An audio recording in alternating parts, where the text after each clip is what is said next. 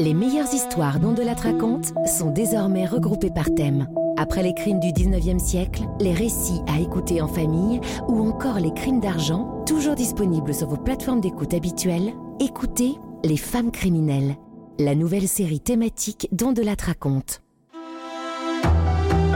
On de la raconte. Christophe Ondelat. Voici une affaire criminelle qui se joue à la veille de la guerre de 14. La femme du ministre des Finances, Henriette Caillot, tue de six balles de revolver le directeur du Figaro, Gaston Calmette. Et à la fin, grâce à un tour de passe-passe qui raconte une époque où la justice bricolait avec la vérité, eh bien elle est acquittée. Et le lendemain, la guerre éclate. C'est une histoire que j'ai écrite en grande partie en m'appuyant sur le livre Meurtre au Figaro, le procès Caillot, aux éditions Larousse, de Jean-Yves Le Naour, qui sera là tout à l'heure. La réalisation de ce récit est signée Céline Lebras. Europe 1, Christophe Ondelatte. Le 16 mars 1914, à 5 heures de l'après-midi passé, une limousine avec chauffeur s'arrête devant un immeuble rococo au numéro 26 de la rue Drouot, dans le 9e arrondissement de Paris. C'est le siège du journal Le Figaro.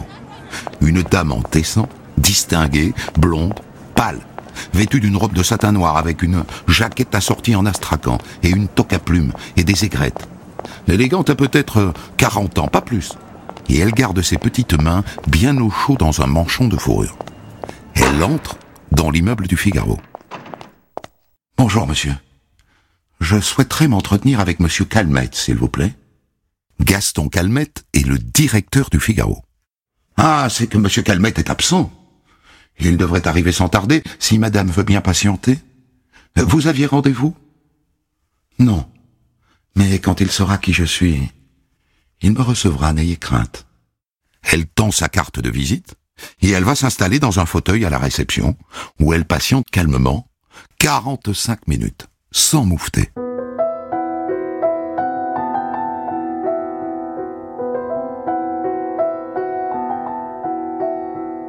À 6 heures, le directeur du Figaro arrive en trombe. Calmette est un petit quinquagénaire replé avec des binocles ovales et une moustache tirée en pointe sur les joues. Il a épousé la fille du directeur du Figaro et quand beau papa s'est retiré, ben, c'est lui qui lui a succédé. Ce soir, il est pressé. Il est sur le point de repartir pour un autre rendez-vous vers les Champs-Élysées. On lui remet la carte de la visiteuse. Il a l'air un peu surpris. Madame Joseph Caillot euh, La femme du ministre Mais que diable me veut-elle? Écoutez, faites-la entrer. Quand elle arrive, il est à la porte de son bureau. Bonjour, madame. Bonjour, monsieur. Et il la laisse passer galamment. Vous vous doutez peut-être de l'objet de ma visite? Ah, mais non, madame, non. Veuillez vous asseoir, je vous en prie. Il referme la porte derrière elle, et une poignée de secondes plus tard, six coups de feu claquent dans le bureau.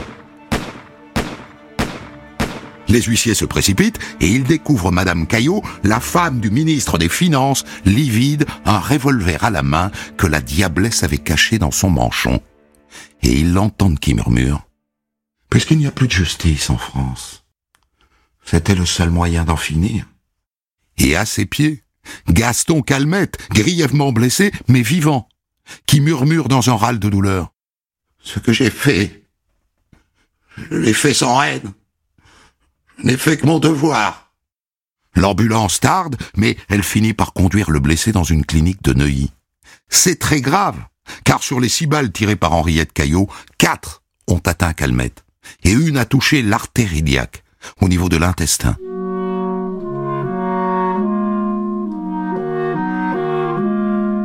Quant à Henriette Caillot, elle est emmenée tout droit au commissariat de la rue Drouot, tout à côté.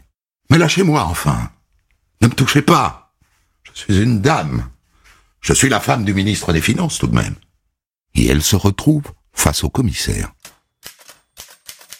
Je ne voulais pas le tuer, monsieur le commissaire. Je voulais juste lui faire peur. Je regrette. Mais vous êtes au courant, monsieur, n'est-ce pas, de la campagne que mène monsieur Calmette contre mon mari. J'ai demandé à une personne que je ne nommerai pas de le moyen de faire cesser cette campagne. Elle m'a répondu, il n'y en a pas.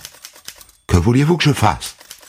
Le journal s'apprêtait à publier des lettres, disons, compromettantes. Je ne pouvais pas le laisser faire. Et là, elle lâche cette phrase qui risque de lui coûter très cher. J'ai prémédité mon acte, hein, depuis une heure de l'après-midi.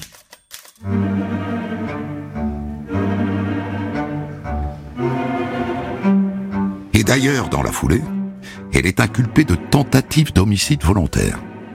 Mais comme Gaston Calmette décède sur la table d'opération à une heure du matin, alors ça n'est plus une tentative d'homicide volontaire, c'est un meurtre. La femme du ministre des Finances est une meurtrière. Ouh, ça va faire du bruit, ça? Pour comprendre le mobile du crime, le juge en charge de l'enquête n'aura pas beaucoup de travail. Hein. À supposer qu'il ne soit pas au courant, ce qui, entre nous, est assez peu probable. Tout le monde est au courant. Il suffit d'ouvrir le Figaro. En 1914, à la veille de la Première Guerre mondiale, le ministre Joseph Caillot est la cible de toutes les attaques.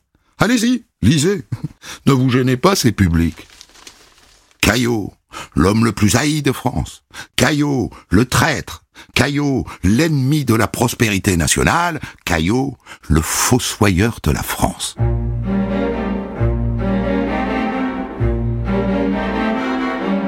Le Figaro lui a même trouvé un petit nom. Le canaillot. Et qu'a-t-il fait pour être à ce point détesté par le Figaro? Eh bien d'abord, il a inventé l'impôt sur le revenu. Pour être impopulaire, il n'y a pas mieux. Mais pire que ça, c'est un pacifiste, comme Jaurès. Il ne veut pas de la guerre contre l'Allemagne, et il dit que ça serait la ruine de l'Europe. Et donc pour tous ceux qui rêvent d'en découdre avec Berlin, eh bien c'est un traître. Et pour parfaire le tableau, il s'est fait un ennemi personnel, c'est de notoriété publique. À la Chambre des députés, il y a un an, Caillot a fait tomber le gouvernement Bartou, un homme de droite. Bartou ne le lui pardonnera jamais, jamais. Et comme les élections approchent, Bartou veut à tout prix empêcher Caillot de les gagner. Il veut l'abattre. Et pour l'abattre, il a un allié enfin. Il avait un allié. Son ami Gaston Calmette, le directeur du Figaro. Le Figaro qui s'est donc lancé dans une campagne de dénigrement. En trois mois et demi, le Figaro a publié pas moins de 138 articles sur Joseph Caillot. Henriette les a comptés. Et si Joseph Caillot, en vieux briscard de la politique, tient bon dans la tempête, Henriette, c'est autre chose. Henriette, depuis trois mois, accuse le coup. Il faut imaginer cette grande bourgeoise dans la salle à manger de son appartement de la place Wagram dans le 17e, qui tous les matins, au petit déjeuner, se jette la boule au ventre sur le Figaro, et qui tous les matins découvre de nouvelles calomnies sur son mari. Toujours signé Gaston Calmette. Ces phrases, monsieur le juge, ces phrases me pénétraient dans le cœur, comme autant de coups de poignard, vous voyez. Et le soir, évidemment, dans les dîners mondains et les galas, elle était obligée de faire profil bas. Tout le monde nous était hostile, monsieur le juge. Tout le monde. Dans les salons, on nous tournait le dos. Le matin même du meurtre, le 16 mars, Calmette a annoncé dans le journal du lendemain la publication, je cite, d'imprudentes correspondances. C'est ça, c'est ça qui a mis Henriette dans cet état. Ce qu'elle redoutait le plus était en train de se produire. On allait étaler sa vie privée au grand jour. Et vous aviez une idée de ce qu'il pouvait y avoir dans ces lettres, madame? Oui. Enfin, je supposais qu'il s'agissait de lettres que nous nous sommes écrites avec Joseph quand nous étions, enfin, amants. Mariés chacun de notre côté, enfin. Vous voyez quoi Ah oui, on voit très bien. Des lettres qui commençaient par Ma chère petite Riri et qui se terminaient par Mille millions de baisers sur ton petit corps adoré. Et ces lettres, madame, à votre avis, d'où monsieur Calmette les tenait-il? De Berthe, bien sûr. C'est la première femme de Joseph. Elle les avait découvertes à l'époque. Ça avait fait toute une histoire.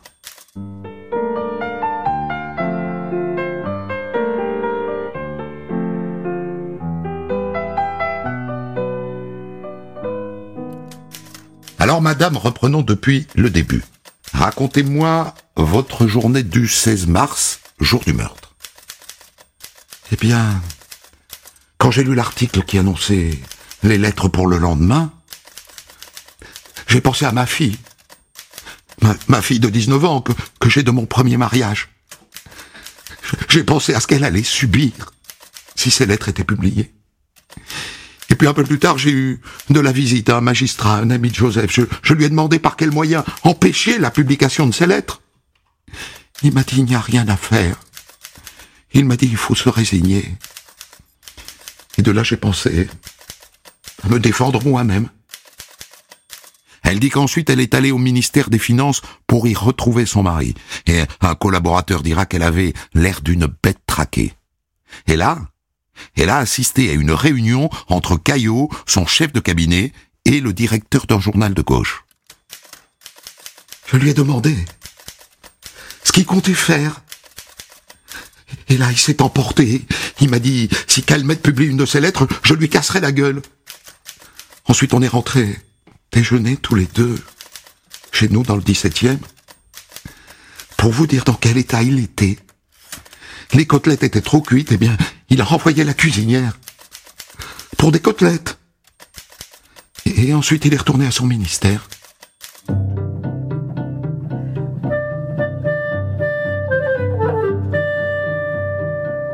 Et elle Elle, elle est restée seule, dans son salon, à ruminer. Et c'est à ce moment-là qu'elle s'est mise en tête d'aller régler son sort à Calmette. Pas tout de suite, hein elle est d'abord passée au bureau de placement du personnel domestique pour trouver une nouvelle cuisinière.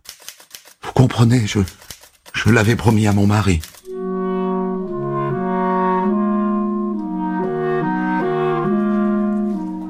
Elle se rend d'abord chez Gastine Renette, l'armurier du Tout Paris près des Champs-Élysées. C'est là que son mari se fournit pour la chasse. Bonjour monsieur. Voilà, je viens faire l'acquisition d'une arme. Voyez-vous, mon, Marie s'apprête à partir en campagne électorale dans la Sarthe. Je devrais le rejoindre la nuit en voiture. Je, je ne voudrais pas être imprudente. Mais certainement, madame. Est-ce que ces deux revolvers, par exemple, pourraient convenir à madame? Le premier est trop lourd. Elle choisit un petit Browning, automatique. Oui, c'est bien ça. Je, je trouve la détente plus souple. C'est plus facile à manier, vous voyez?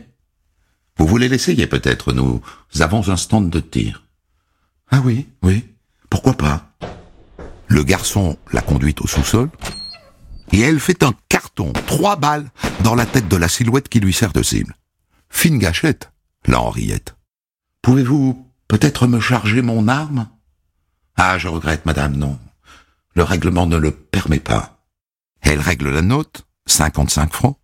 Elle passe par sa banque, le Crédit Lyonnais, et elle rentre chez elle dans le 17e arrondissement. Et là, elle va vers son armoire. Elle choisit sa tenue avec soin. Une robe en panne de velours frappé, noire, col montant, serrée à la taille par un gros nœud. Et elle s'installe à son secrétaire. Et elle prend la plume. Elle écrit une lettre à son cher mari. Mon mari bien-aimé, tu m'as dit que tu voulais casser la gueule à l'ignoble Calmette. J'ai compris que ta décision était irrévocable. Mon parti à moi fut alors pris. C'est moi qui ferai justice. La France et la République ont besoin de toi. C'est moi qui commettrai l'acte. Si la lettre t'est remise, c'est que j'aurais fait ou tenté de faire justice. Pardonne-moi. Ma patience est finie. Je t'aime et je t'embrasse du plus profond de mon cœur. Ton Henriette et cette lettre, elle la remet à sa domestique. Vous la donnerez à mon mari quand il rentrera ce soir, n'est-ce pas? Elle fait venir sa voiture. Retirez du pare-brise là, cocarde tricolore, je vous prie. Nous allons rue Drouot, au siège du Figaro. Et vous connaissez la suite.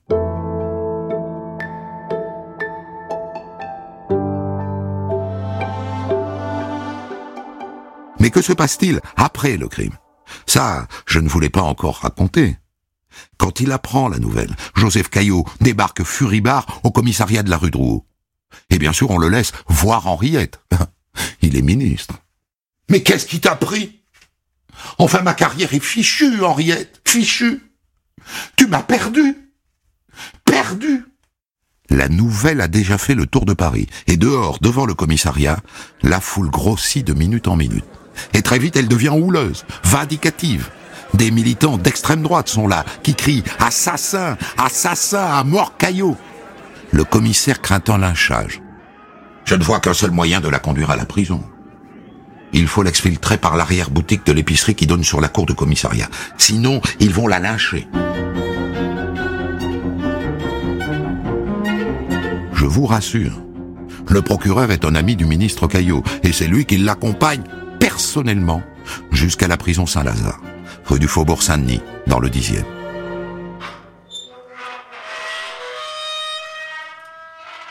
À son arrivée, le directeur de la prison est dans ses petits souliers. Euh, Madame la ministre. Euh, par ici, Madame la ministre. On ne la fouille pas, bien sûr. Et vous pouvez conserver vos vêtements, bien entendu, Madame la ministre. La fameuse robe de velours noir. Pour elle, le directeur a déplacé deux prisonnières de la cellule 12. Comme ça, voyez-vous, vous, l'aurez tout entière pour vous. Il l'a fait nettoyer de fond en comble, fait mettre des rideaux à la fenêtre et ajouter une descente de lit. Et le ménage sera fait tous les jours, hein, et les repas portés depuis le restaurant d'à côté. Le 20 mars, le Figaro, qui n'en perd pas une miette, publie son menu de la veille. Sel de présalé, macaroni à l'anglaise, pommes bonne femme et les coupés d'eau de Vichy. Burke.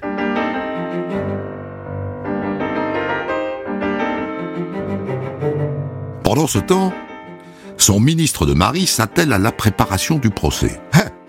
C'est qu'à cause de la préméditation, Henriette risque tout de même sa tête. Et puis, il s'agit aussi de tenter de sauver sa carrière. C'est lui qui choisit l'avocat, maître Fernand Laborie, qui a défendu Zola et Dreyfus. C'est le meilleur. L'avocat qui, dès qu'il est mandaté, organise un petit écart avec la procédure. Oh, trois fois rien. Une broutille. Il réunit les deux époux discrètement dans une pièce de la prison. Avant leur premier interrogatoire chez le juge. Juste pour caler leur témoignage, quoi. Pour qu'ils racontent la même chose. Pour qu'ils disent tous les deux, par exemple. Henriette était une femme bafouée qui a d'abord pensé à sa famille, elle était dans un état second, elle n'a rien prémédité du tout. Ça tombe bien. Les experts psychiatres, nommés par le juge, sont sur la même ligne. Je vous lis leur rapport, c'est absolument délicieux. Le cas de Madame Caillot est un cas atypique d'impulsion subconsciente avec dédoublement de personnalité. Elle n'avait plus la direction consciente de ses actes, ni la notion claire de leurs conséquences. En clair, elle n'est pas irresponsable, mais, mais presque, quoi. L'instruction est bouclée en trois mois. Le procès est fixé pour juillet.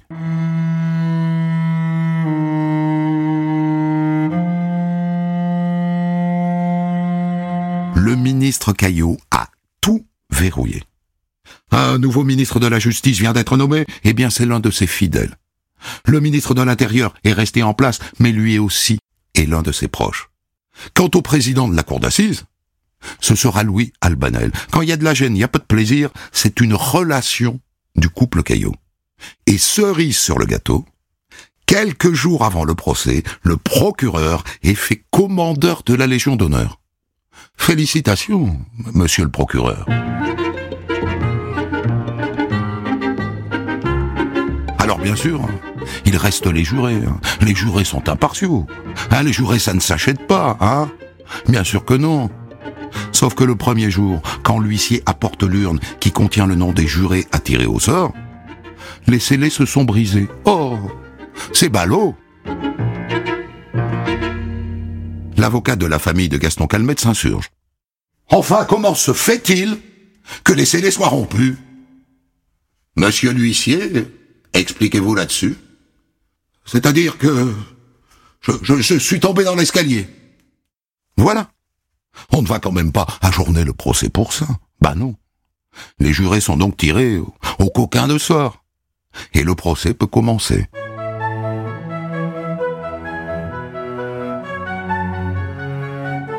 On se croirait à une soirée de première d'opéra. Le tout Paris mondain est là. Une forêt de hauts de forme et de bonnets à plumes Le pouvoir, l'adultère, l'odeur du sang, la poudre, tout y est. On vient assister à un mélodrame bourgeois. Les militants royalistes de l'action française auraient bien voulu s'inviter au spectacle aussi, mais Caillot a tout prévu. Il connaît l'importance du public dans les cours d'assises. Par ses réactions, il peut influencer les jurés. Et donc il s'est débrouillé pour que l'assistant soit trié sur le volet. Hein, ses partisans dedans, et puis les autres dehors. C'est mieux comme ça, hein Et au cas où, il a fait recruter par un ami corse, le député Tchekaldie, toute une troupe de gros bras, une garde corse, toujours prête à faire le coup de poing avec les gars de l'action française. Dans son box, Henriette Caillot est pâle, très pâle, et tout en noir, coiffée d'un étonnant chapeau que les chroniqueurs judiciaires de l'époque décrivent ainsi. Un cylindre de satin noir surmonté de deux ailes de corbeau qui lui donne un air de valkyrie funèbre. Voulez-vous vous lever, Madame Caillot? Et très vite on en vient aux lettres. Dans le public, l'excitation est à son comble. Et d'emblée, Henriette accuse l'ex-femme de son mari, Berthe. C'est d'elle que vient tout ce mal. C'est elle qui est allée proposer ces lettres à plusieurs journaux. Elle voulait détruire notre bonheur. Et elle y est parvenue. Mais enfin, madame, jamais aucun journal n'a publié ces lettres. Je savais que ça allait venir. Et j'ai compris que mon mari finirait par se livrer à un acte violent envers le directeur du Figaro. Et donc c'est moi qui devais tout tenter. C'est moi qui devais tenter la suprême démarche. C'est moi qui devais tout faire pour l'empêcher de publier ses lettres. Vous avez acheté un revolver, vous avez tiré six balles. Aviez-vous l'intention, madame, de tuer monsieur Calmette? Oh non Non, je n'ai pas voulu le tuer. Vous savez, c'est effrayant, un, revolver comme ça, ça, ça part tout seul. Le ministre Caillot est ensuite invité à déposer à la barre. J'ai des regrets. Oui. Oui, j'ai des regrets. Je n'ai pas vu les ravages que faisait sur Henriette cette campagne de presse. J'ai énormément de regrets. Et ensuite, il passe à l'attaque. C'est son métier. Il sait se battre. Il a mené sa petite enquête sur la victime, Gaston Calmette. Vous savez, on veut faire de M. Calmette une innocente victime. Savez-vous qu'il lègue une fortune considérable à ses héritiers? Hein, J'ai ici son testament. Il lègue plus de 3 millions de francs. Dans nos familles bourgeoises, il faut 50 ans pour acquérir une fortune pareille. Eh bien, cet homme l'avait acquise en trois ans. Mais enfin, voyons. Comment osez-vous? L'avocat de Calmette est outré.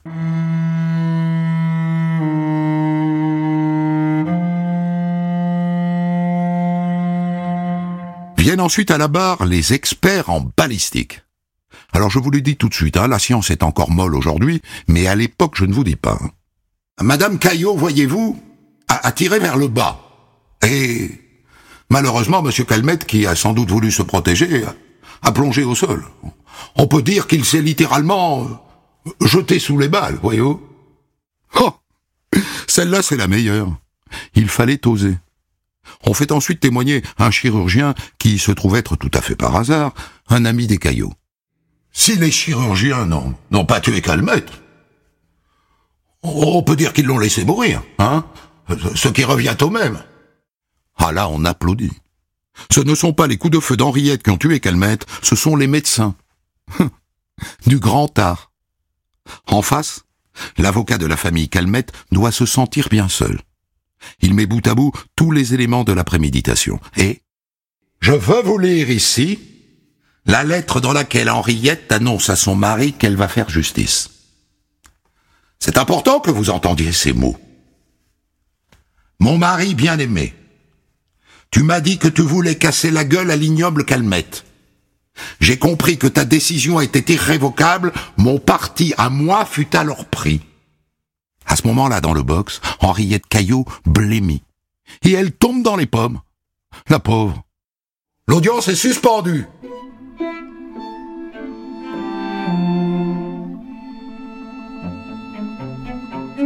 La reprise, l'avocat de Calmette a repris du poil de la bête. Et il dit ce qui se dit à droite depuis le début de cette affaire.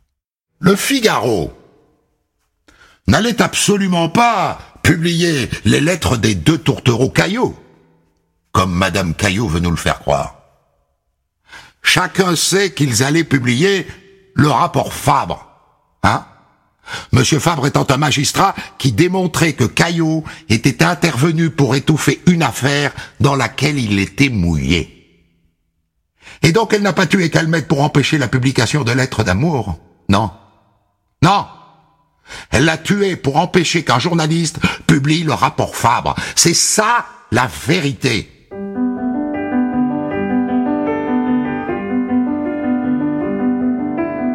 Tout ça est vrai. À 100%. Mais c'est trop tard. On est venu pour juger un crime passionnel perpétré par une femme bafouée. Restons-en là. Tenez, écoutez la fin de la plaidoirie de l'avocat général. Il n'est pas possible dans ce procès de retenir la préméditation. Impossible. Je requiers donc contre Madame Caillot une peine de cinq années de travaux forcés. Je vous remercie. Cinq ans, alors qu'elle a encore la peine de mort. La parole est à Maître Laborie, avocat de la défense. J'ai là une lettre de Monsieur Calmette lui-même, dans laquelle il exprime ses remords sur son action à la tête du Figaro. Il demande, je lis, hein, qu'on transmette ses excuses à qui de droit. Eh bien, je vous le dis. Monsieur Calmette, s'il était là, demanderait l'acquittement de Madame Caillot.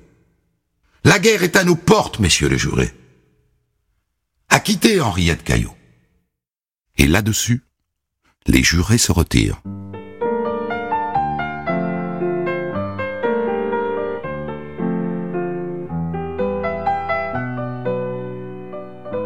Ils ont délibéré 50 minutes.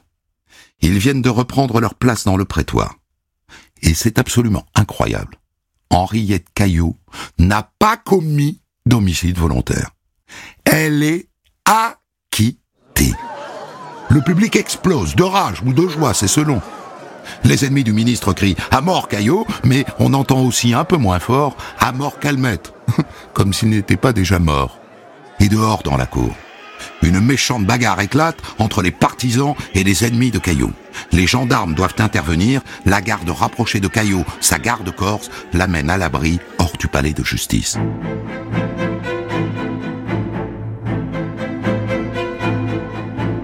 Voilà.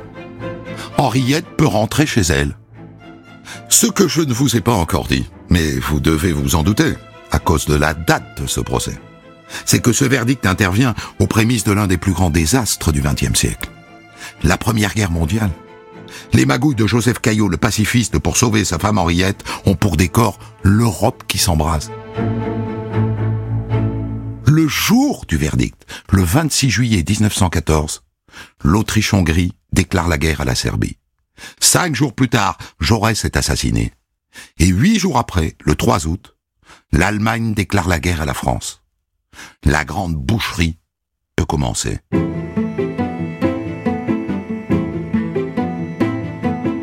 Henriette Caillot, elle, a vécu jusqu'en 1943. Et son mari Joseph jusqu'en 1944.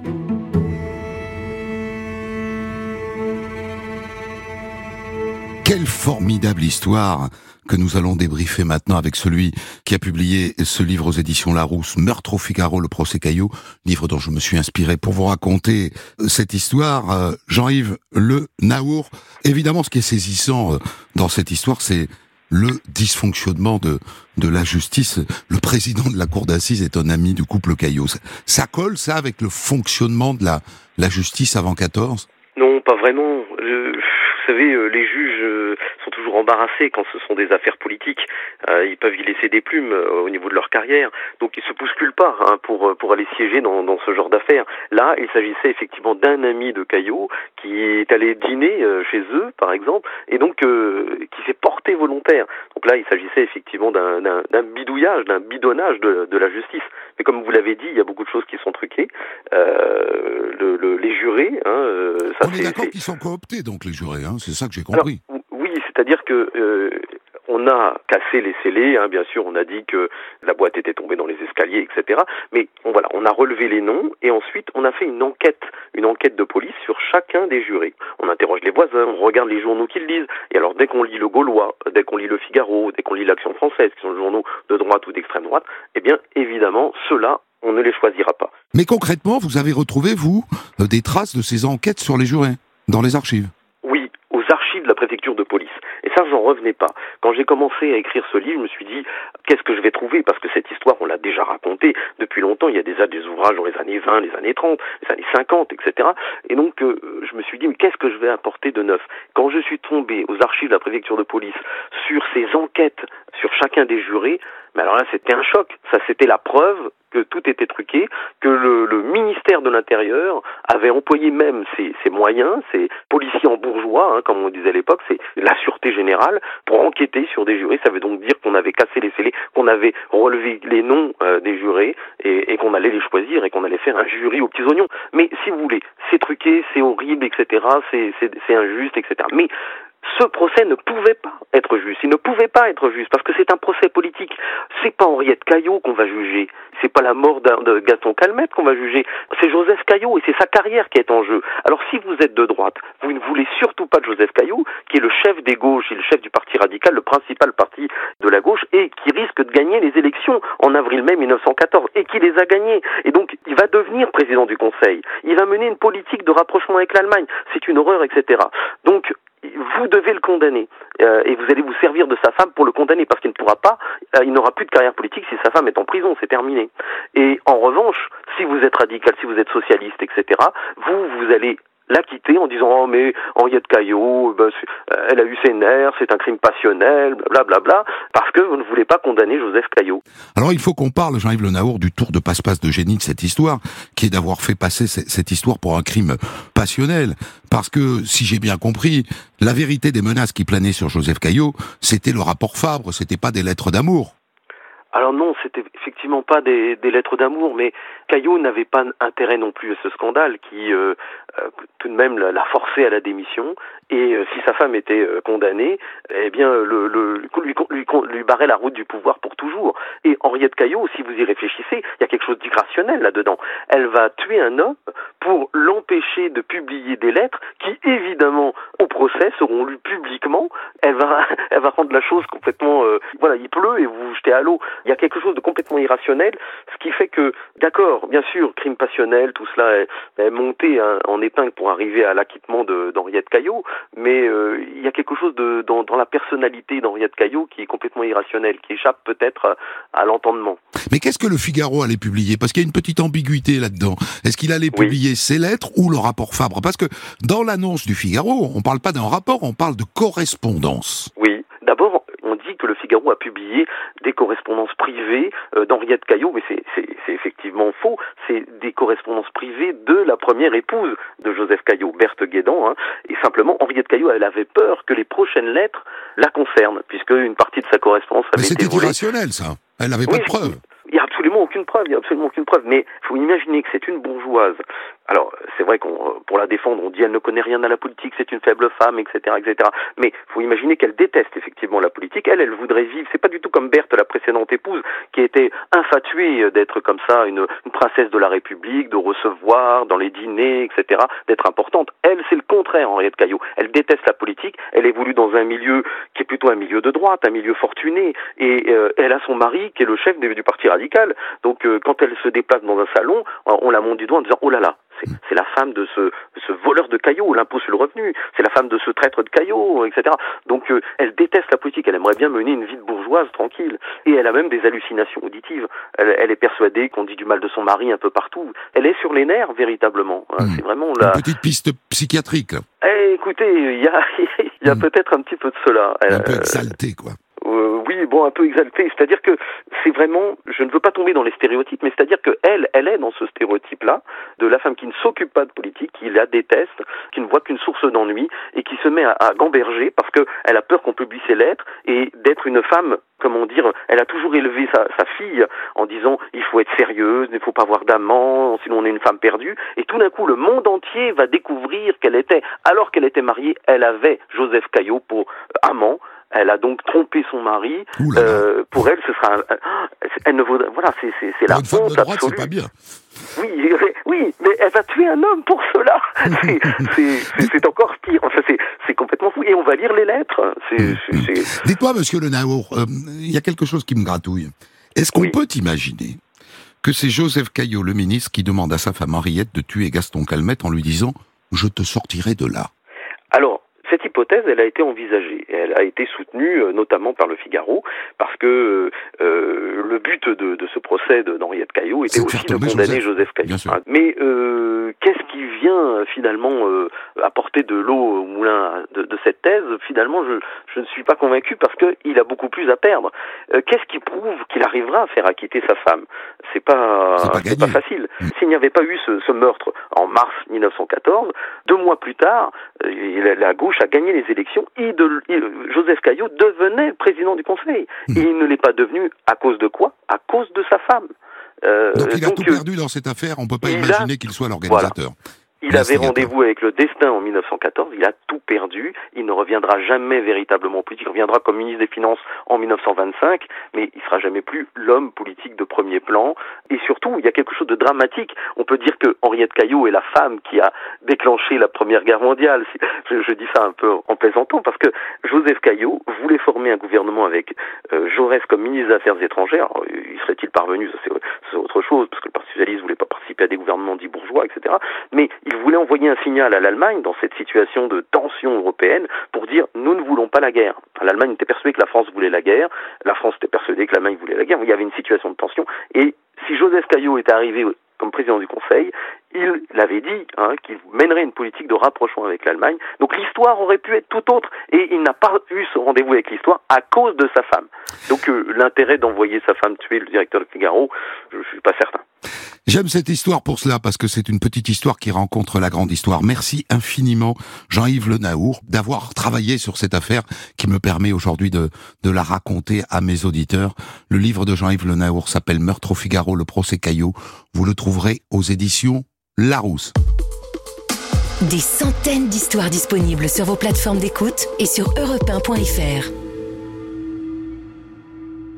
Découvrez l'histoire du jour dont de la raconte à 14h sur Europe 1 et dès 6h du matin en podcast.